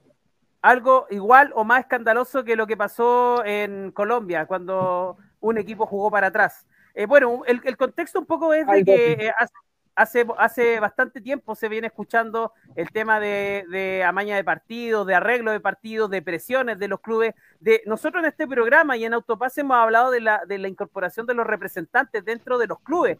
Eh, aquí lo dijimos, Universidad de Chile, La Serena y Huachipato son equipos donde está involucrado eh, Fernando Felicevich, un, un representante de los jugadores de la generación dorada, que prácticamente es el, dueño de las pases de todos estos jugadores, el representante de los pases de todos estos jugadores, Alexis, Vidal, eh, Charles Aranguis, etcétera. Entonces, eh, ya hay, habían cosas irregulares, pero ya de fondo todo detonó con un audio que vamos a tratar de exhibirlo ahora. Ya usted, Joaquín, me confirma por interno si, si se va a escuchar, donde, entre comillas, podríamos resumir eh, qué es lo que está pasando hoy día con el arbitraje en Chile. Eh, voy para allá. A ver. A ver, ¿lo tenemos ahí? Francisco, por favor, analiza la camiseta. Me dicen así. ¿Y yo qué? Eh, entendí que había algo pasado, que había, no sé, que chucha, algo raro. Y me fui con esa sensación de cobrar una hueá que no era. Termina el partido y, y el bar me dice, weón, Menos mal que cobraste el penal. Menos mal que me entendiste. Ahora sí, pero ¿qué hueá pasó, weón? No, llamaron de Santiago, weón, que te había que cobrar penal. Tan, tan. Ya, el GAR, esta tarde estaba Cristian Droguet. Eh, me parece una acción de juego, güey. Ahí está. Ya, lo que dice, lo que dice eh, Guilabert, que es un árbitro que igual era polémico y en, y en el bar yo lo recuerdo también en algún partido de Colo Colo, ese Colo Colo que estaba peleando el descenso con Cobresal no quiso cobrar un penal a favor de Colo Colo y, uno lo veía en el rostro y así, muchachos, se tomaba la cabeza así como que cobro. Más allá de eso, lo que se acusa aquí es que él va al bar, porque lo llaman del bar, por un posible penal en contra de Huachipato. Eh, a mi juicio y a, juicio de la mayoría de, los futboleros, no, hay, no, hay, no hay falta. El jugador de, Copiapó, que era el equipo de la B, que estaba peleando ese partido para, subir a primera división, y Huachipato que llegó a ese partido porque Huachipato ya había descendido. Pero como hubo un reclamo por irregularidades en contra de Deportes Melipilla, por inscripción de jugadores. Por inscripción de jugadores, a Melipilla, para que entiendan, lo bajan a primera B y por ende Guachipato que había bajado, como, como el segundo equipo que había bajado, va, le dan la posibilidad de jugar ese partido de promoción. Y adicionalmente, Joaquín, eh, eh, eh, antes de que siga, fechas antes la U se salva haciendo tres goles en menos de cinco minutos y en los descuentos a Unión La Calera. Y de ahí nos saltamos a lo que vienes contando tú. Sigamos. Sí, de ese partido han hablado re poco también, hay que decirlo. Y, cobran este penal contra Masanti, que es el jugador de, Guachipato. El jugador de Copiapó va a la pelota. Hay una especie de jalón de camiseta, pero no, no, no, no, tan evidente como para derribarlo. Y el árbitro desiste de cobrar penal. Lo llama al VAR por posible penal. Lo va a ver. Y estaban de acuerdo. Si uno escucha el audio del VAR, que lo invitamos a que lo busquen también ahí en, en Google, estaban de acuerdo que no era penal. Y al final dice, veo penal arriba y abajo y cobro penal. Y en ese audio que acabamos de escuchar, y el haber reconoce que se fue con la sensación de que cobró algo que no era, porque del VAR al VAR llaman desde Santiago para decir tienes que cobrar penal a Huachipato. Y eso es lo que se está investigando el día de hoy. Castrilli, que fue despedido el día de ayer, dijo, la NFP dijo, lo vamos a suspender de sus funciones porque hay que investigarlo. Castrilli dijo, yo soy inocente, por ende no acepto lo que ustedes me están pidiendo. Y la NFP, encabezada por Pablo Milán, le dijo, bueno, que lo había respaldado el día anterior a ciegas, el presidente de la Asociación Nacional de Fútbol Chileno, le dice, si usted no acepta, tiene que irse despedido. Perfecto, se fue despedido él, Braulio Arenas y Osvaldo Talamilla como, como, como, como, como los cabecillas de la Comisión Arbitral de Chile. Ese es el escándalo que hay por hoy. Castrilli dijo que no se iba a ir del país hasta que terminara la investigación. Por otra parte, Patricio Blanca, que era uno de los árbitros que había despedido Castrilli, no de estos, de estos 11 árbitros que despidió el día lunes, sino que de la semana pasada que había despedido otros árbitros, Patricio Blanca, dice que habían correos de Castrilli con copia a Mario Sánchez, el líder del club del póker. Y a mí eso me llama profundamente la atención, si el propio Castrilli, que fue condescendiente con nosotros, no lo vamos a negar, porque tuvo una, muy buena onda con nosotros, eh, dijo en el programa que le mandaba saludos a su, a su amigo em, Mario Sánchez. Y, y, la verdad es que después viene este descalabro donde despiden estos árbitros y no se sabe por qué. Según Castril dijo, a mí me trajeron para hacer un recambio. Más allá de lo que pueda opinar Diego André de Julio Bascuñán, me parece que en, Chile es uno de, de, los mejores árbitros que hay. Se dice, se dice que por haber alzado la voz en, la, en la reunión del sindicato arbitral, eso no le habría gustado a Castrilli. Entonces está todo muy, todo muy, muy, muy engorroso ¿eh? Miguel Ramón. y, lo otro adicional es que se va a investigar.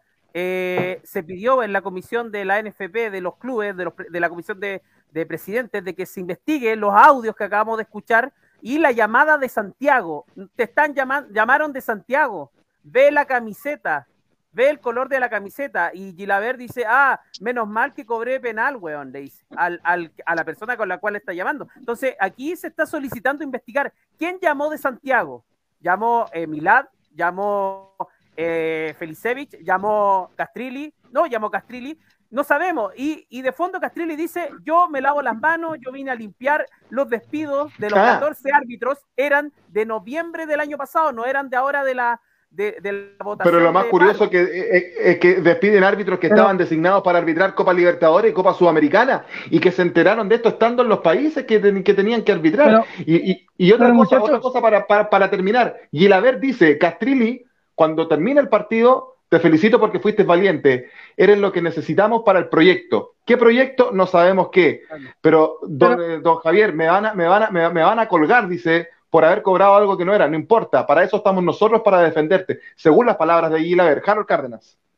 Pero muchachos, yo pienso que, digamos, es bien interesante, ni vamos a entrar a defender al uno o al otro, pero yo creo que Castrilli, de una u otra forma, también eh, los Diegos me entenderán. Yo creo que también hay, es un tema de lanzar una serie de acusaciones, pero que probatoriamente uno podría empezar a discutir muchas cosas, porque nosotros escuchamos los audios que ustedes leen, nos, nos allegaron, y el tema es que finalmente tenemos eh, la, una parte que está hablando, que primero que todo es un audio filtrado, eh, que quién lo filtró, que también uno tiene que entrar a preguntarse quién filtra la información, por qué filtra la información, eh, y seguramente yo pienso que lo que Castelli dice en un momento determinado es, bueno, Aquí sale el señor, presenta la filtración de la información y de inmediato todos de, eh, eh, entran a juzgarme a mí. No estoy queriendo decir que Castelli tenga o no tenga la razón, pero yo creo que Castelli de una u otra forma esperaba, porque cuando usted llega a hacer este tipo de remesones,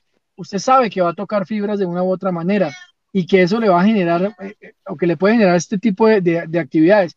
Yo no sé hasta qué punto Castrilli esperaba un respaldo, eh, un respaldo mucho más fuerte por parte de la NFP y no sé hasta qué punto la NFP, al ver lo que estaba pasando, porque un paro de árbitros eh, resulta muy complejo, quiso ser políticamente correcto, evitar una polémica mayor y buscar por el hilo más débil, que en este caso sería Castrilli, en mi sentir. Obviamente tendremos que esperar las pruebas, de lo que eh, vaya arrojando esto, porque usted mismo lo dice, no se sabe quién filtró la llamada, quién hizo la llamada. y si usted el, el, audio, el audio, el audio lo mostró Radio ADN y Juan Cristóbal Guarelo, el periodista, que, él dijo, estoy autorizado para mostrar los audios. Lo dijo en el programa de anteayer mm. en, Radio ADN. Eh, Miguel. sí, pero tenemos solo una parte de la versión. La de, la de, eh, es que están todas las versiones, Harold. Eh, Castrilli anoche, cerca de la una de la mañana, dio declaraciones saliendo, digamos, de, la reunión donde fue notificado el despido. Él dice, yo no me voy a someter a una investigación. A él se le estaba solicitando, porque en Chile eh, sucede esto cuando hay una, una acusación por vulneración a los derechos fundamentales, que en este caso Castrilli era acusado por acoso laboral, por ser jefe de los árbitros y estar despidiendo en un proceso donde había una investigación primero de acoso y después de un paro, un paro ilegal, pero un paro finalmente porque eran unánimemente la, comisión de árbitros, el sindicato de árbitros votó paro. Castrilli designa a los que levantan la mano en primera instancia y desvincula a 14 árbitros y árbitras.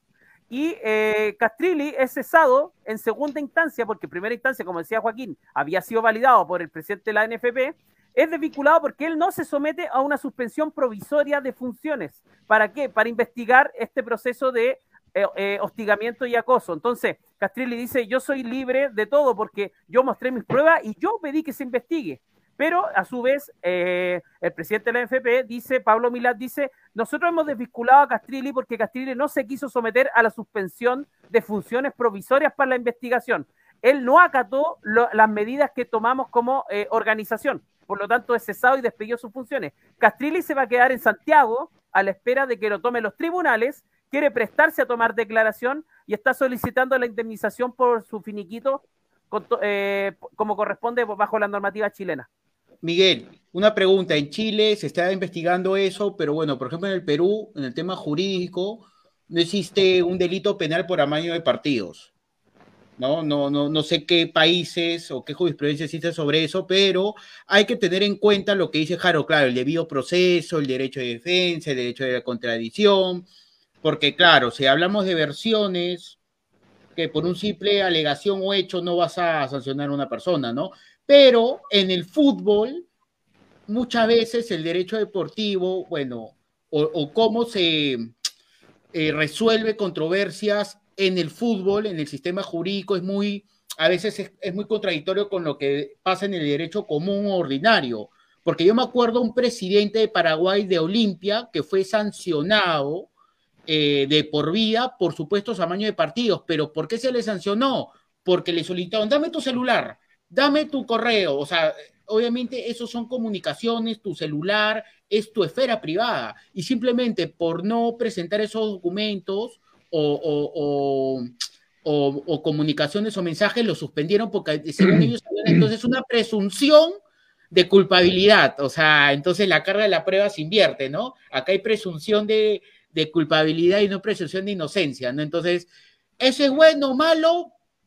Es discutible, pero evidentemente se vulnera muchas veces eh, en el, en, el fútbol lo que pasa en la vida común como el debido proceso, la presunción de inocencia, el derecho de contradicción y evidentemente sancionan al jefe, a la cabeza, cuando él no ha, no, no, estado dentro del audio o por lo menos un indicio razonable de eso, ¿no? Entonces para mí lo que ha pasado con Castillo es muy discutible y, y, y, y, si se puede, y si se prueba que él no ha hecho absolutamente nada, se va a hacer millonario gracias a la, a la, federación. En este caso, no, ¿lo suspendió la Federación Chilena o, o, el tema de arbitraje o la asociación de árbitros? No, la, la, la, asociación de, de árbitros, el, el los jefes. No, no, no, pero a él lo desvincula la, NFP. Ah, ya, entonces. Pero es, que la, NFP está fusionada con la federación, ese es otro problema que hay en Chile. Ah, es un problema que hay en Chile y que hay que, que separarlo desde ahora ya. O sea, hay que partir por ahí. Eh, eh, hay que investigar, eh, claramente, hay que investigar.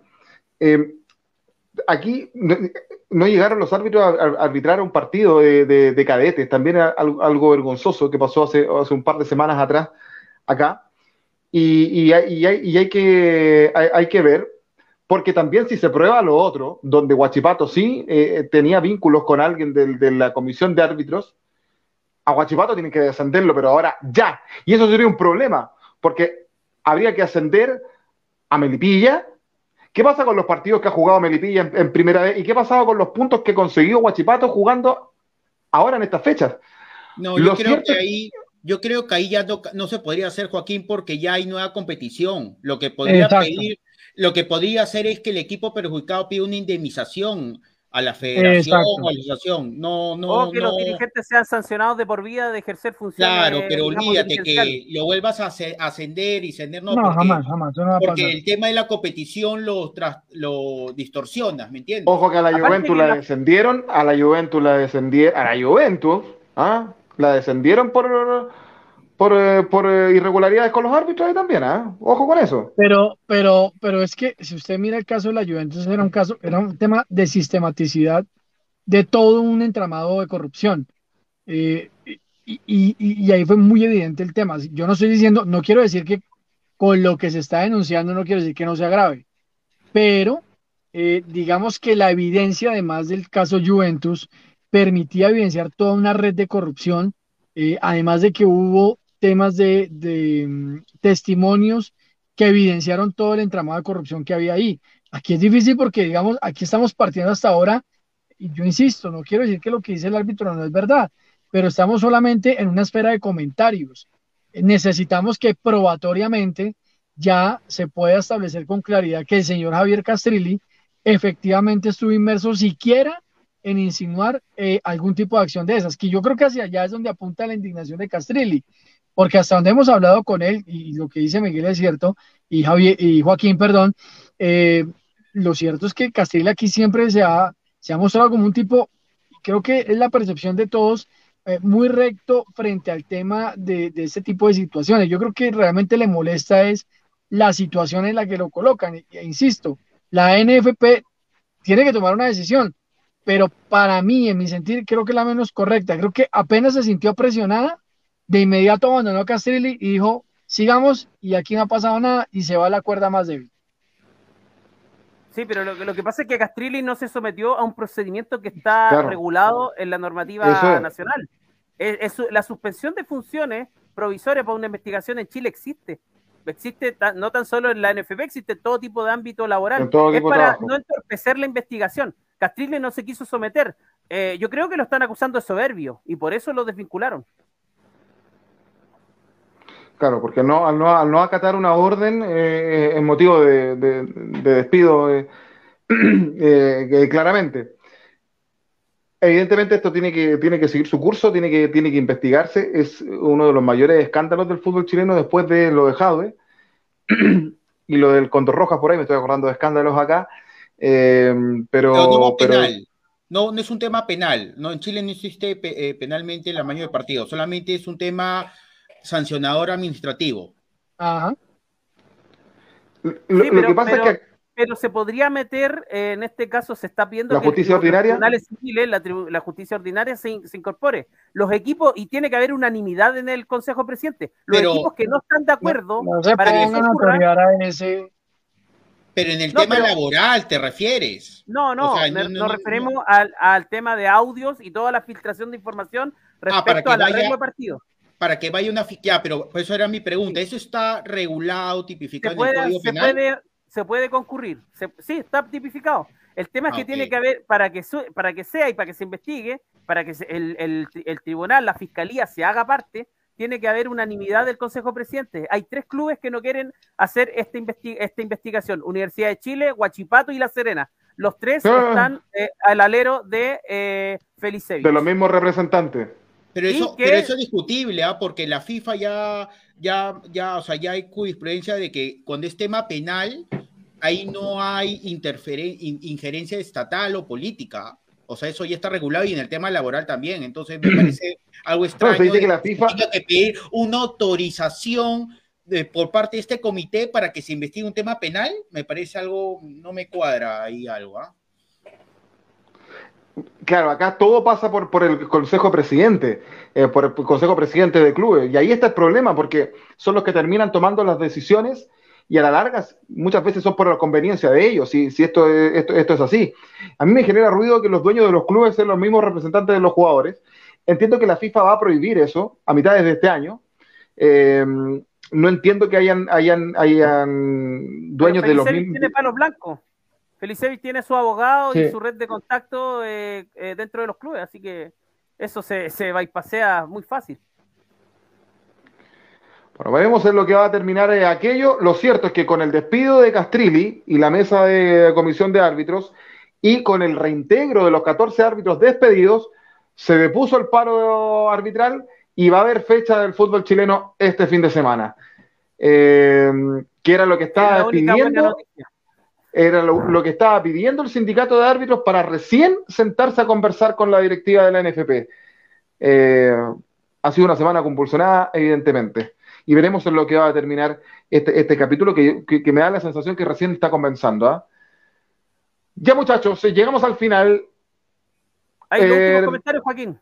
Vamos con los últimos comentarios. Los últimos comentarios, sí. Eh, Pablo Vázquez, perdón, Juan Carlos dice, confirmo lo que dice Diego, campeones de especialidades en la universidad. Saludos. También eh, dice Pablo Alejandro Vázquez, Moscoso, grande Colo Colo, estamos para cosas grandes. Saludos a todos. El deporte ayuda como un sistema social contra muchas cosas malas en los barrios. Sí, acá en Chile es así. Mayra Paladines dice, el Quito eh, será el mago del medio campo del Barcelona. Enrique Saavedra, quiero preguntarle a Diego qué opinaría si la Liga Uruguaya se fusionara y fuera absorbida por la Argentina para darle más nivel. Así pasa en Mónaco, en Francia, con los equipos canadienses en la MLS. No, eso ya no fue. Pues, sí.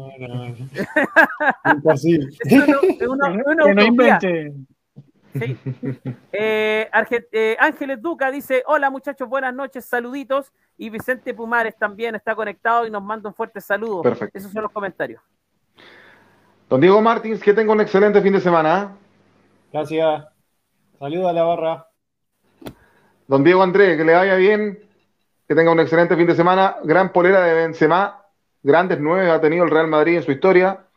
A Ronaldo, Raúl, Hugo Sánchez y nuestro Iván Zamorano, por supuesto, cómo no dejarlo afuera. Que le vaya bien, don Diego. Y CR7, ¿no? No te olvides de CR7. Ah, claro que sí me despido de ustedes, me gustó el programa, se ha hablado de, muchas cosas. Bueno, esperemos el domingo Alianza juega, como siempre podía al estadio, esperemos que Alianza gane y el miércoles vaya con un mejor ánimo para enfrentarse al, Colo Colo. Un abrazo. Lindo partido. Es, eh, una, cosita, el lunes nos vemos en Autopase, ¿me pueden confirmar? Sí, por supuesto. ya,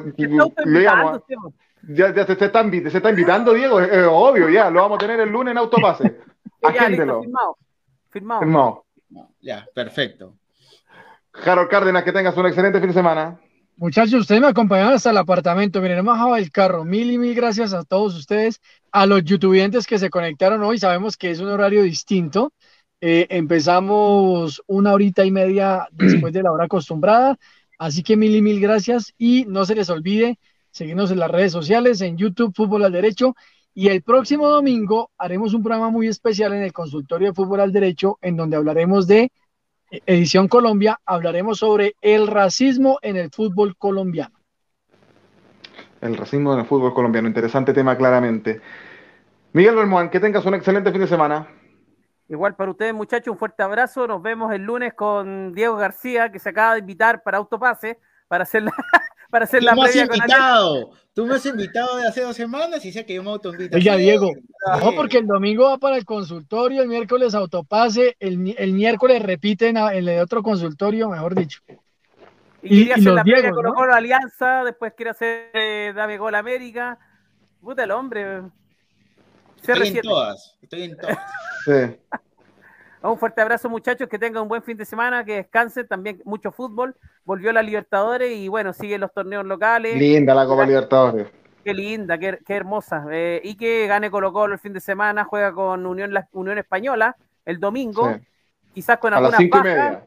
A las cinco y media, sí. Y y bueno, eh, la U Católica también tienen partidos complicados, así que se viene una linda fecha. Y Magallanes, que está punterísimo. Puntero Magallanes en la B chilena. Eh, seguramente Quinteros va a dosificar este domingo para enfrentar a la Unión Española en el Estadio Santa Laura como visita ahí en el barrio de Independencia, Comuna de Independencia en Santiago. A ustedes agradecerles también que se hayan conectado con nosotros a través de los Facebook Live de Dame Gol y Los Amarillos Somos Más de Ecuador y también, por supuesto, a través del canal de, YouTube de Fútbol al Derecho de Colombia con Dame Gol América. Este programa de No Mediar Nada Extraño vuelve el próximo jueves también a las 22.30, este horario, porque se está jugando todavía Copa, Libertadores partido. Terminó de Strongest, empató a uno con Libertad. Eh, figura el, portero de Libertad claramente que, hace que se lleve un punto interesante el cuadro paraguayo para su país. Listo, que esté muy bien, que les vaya bien. Buenas noches. Chau, chau, chau, chau, chau, chau, chau.